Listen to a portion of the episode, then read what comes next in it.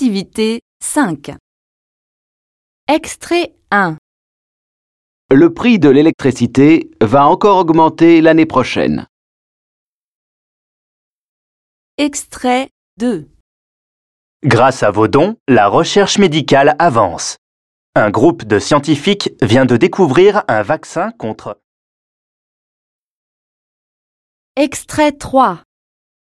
Football. Ce soir, le match à ne pas manquer, c'est Lyon-Marseille. Extrait 4. Élection régionale, le maire de Clermont-Ferrand, Julien Bareil, a annoncé sa candidature en Auvergne. Extrait 5. Le robot du futur s'appelle Robix.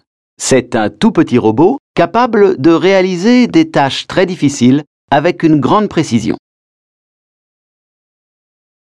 Extrait 6. L'événement culturel de cette semaine, c'est la reprise au théâtre Michelet de la célèbre pièce de Molière.